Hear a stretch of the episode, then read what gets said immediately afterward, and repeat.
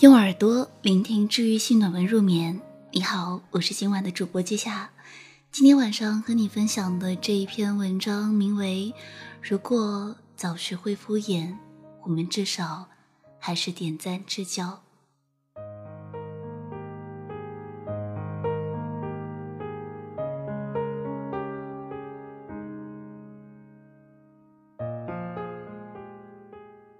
今天想说说我的一个小故事。我曾交过一个朋友 Y 小姐，赌场里上班的陪 VIP 宾客，可能就是现在俗称的外围吧。那时候还没有这个说辞呢。Y 小姐性格直白，黄段子开车可以飙上天。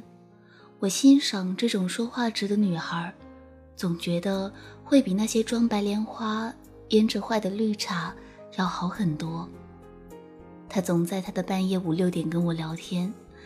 那时候我在英国读书，正好有时差，每天都在诉说赌船上的艰辛，想要逃离现在的生活。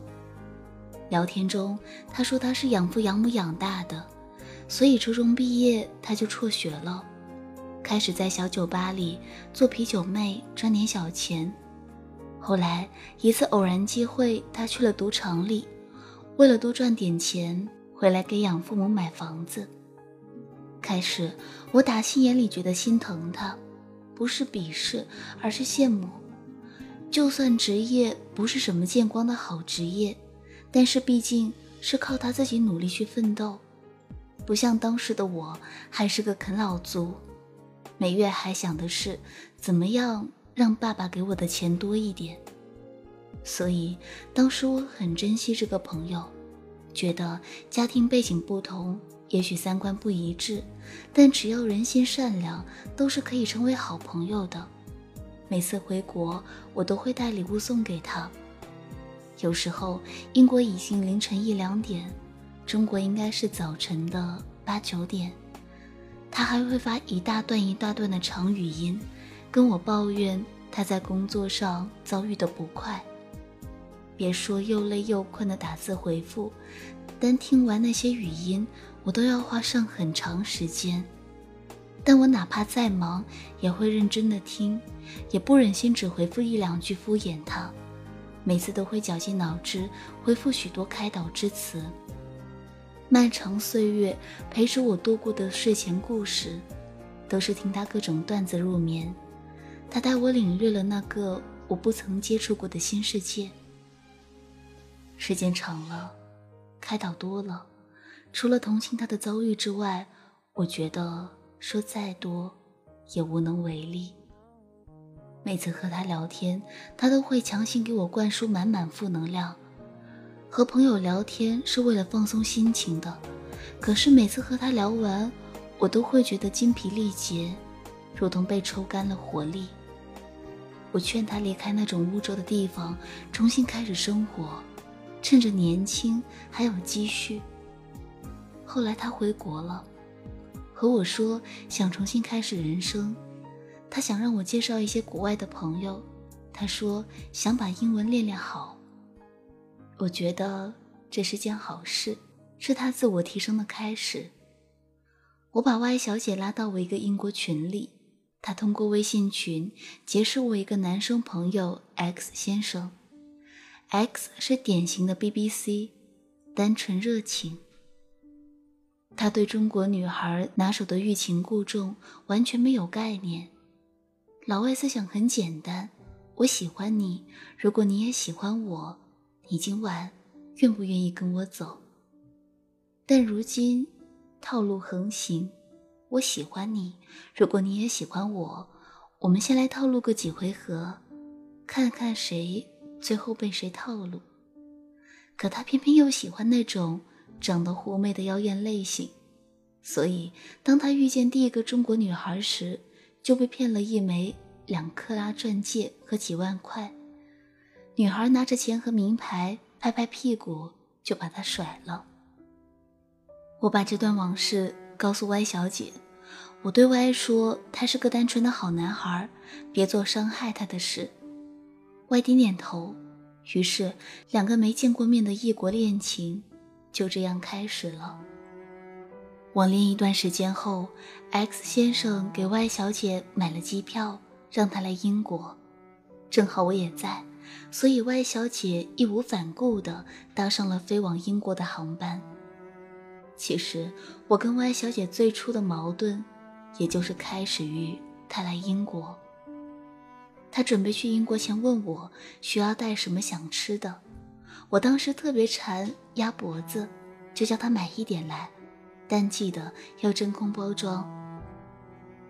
他去英国那天早晨，突然想起来鸭脖子没有买，于是去路边买了不是真空的袋装鸭脖。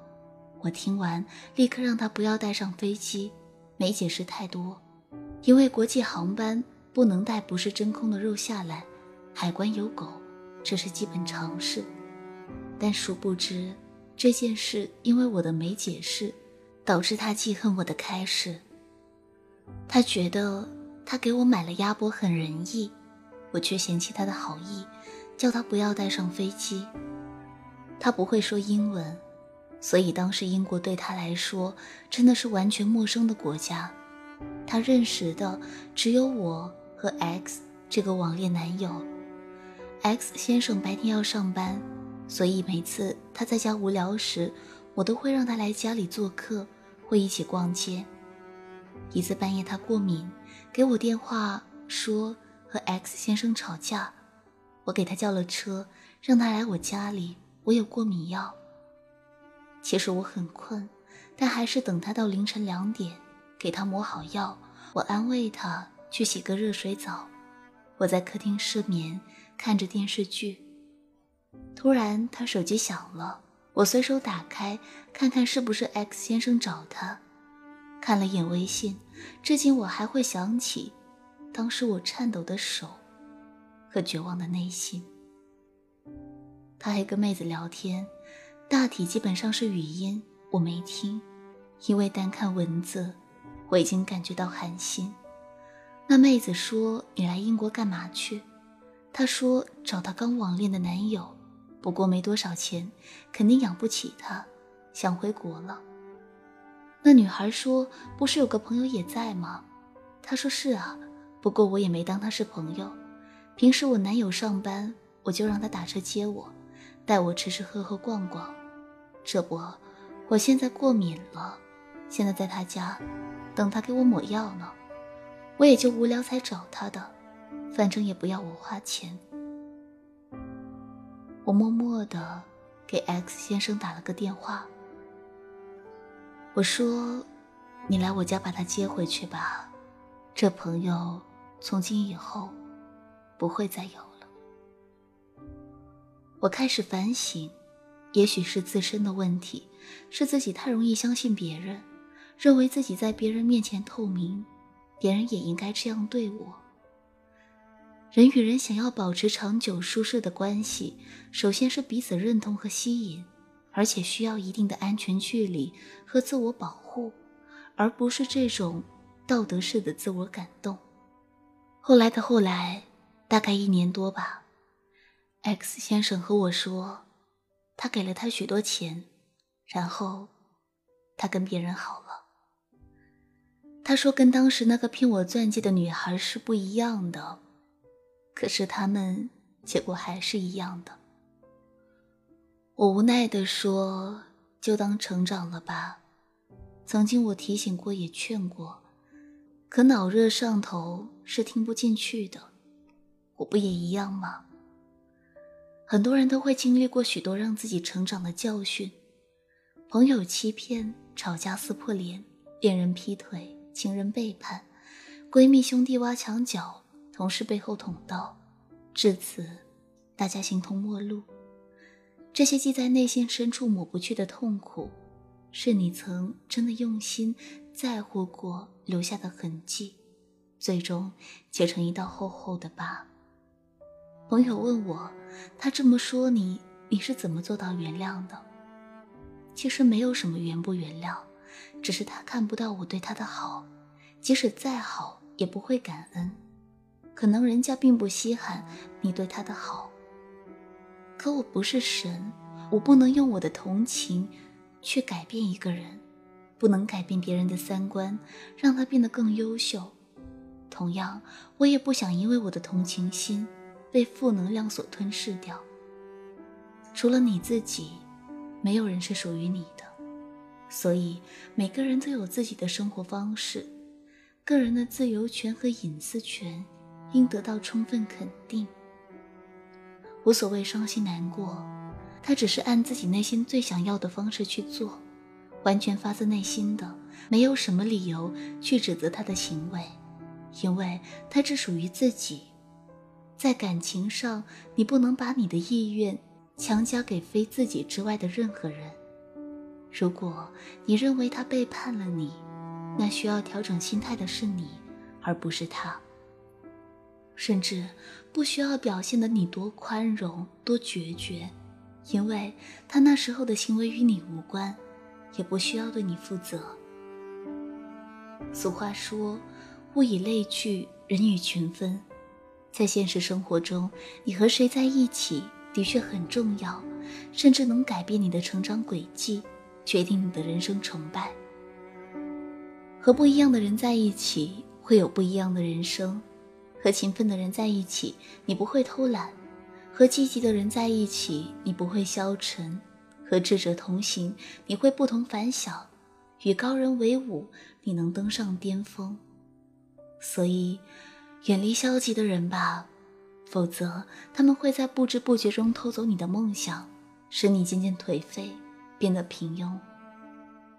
随着年龄渐长，我们也慢慢变成熟，我们不再浑身尖刺，不再懵懂无知，爱一个人毫无保留，全盘托出。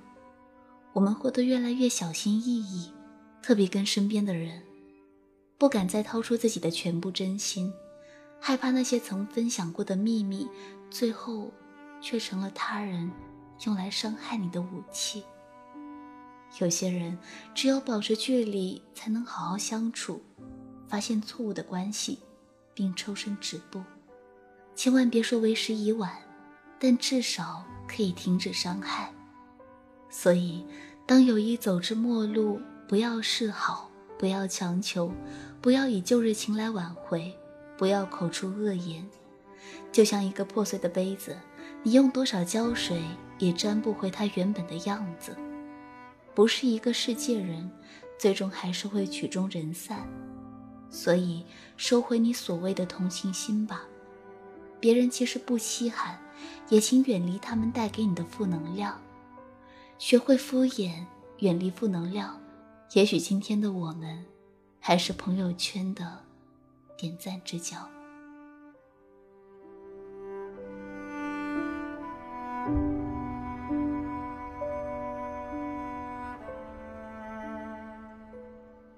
那今天晚上和你分享的这篇文章来自作者米雪儿。如果早学会敷衍，我们至少还是点赞之交。公众号搜索“福尔摩田”可以找到它。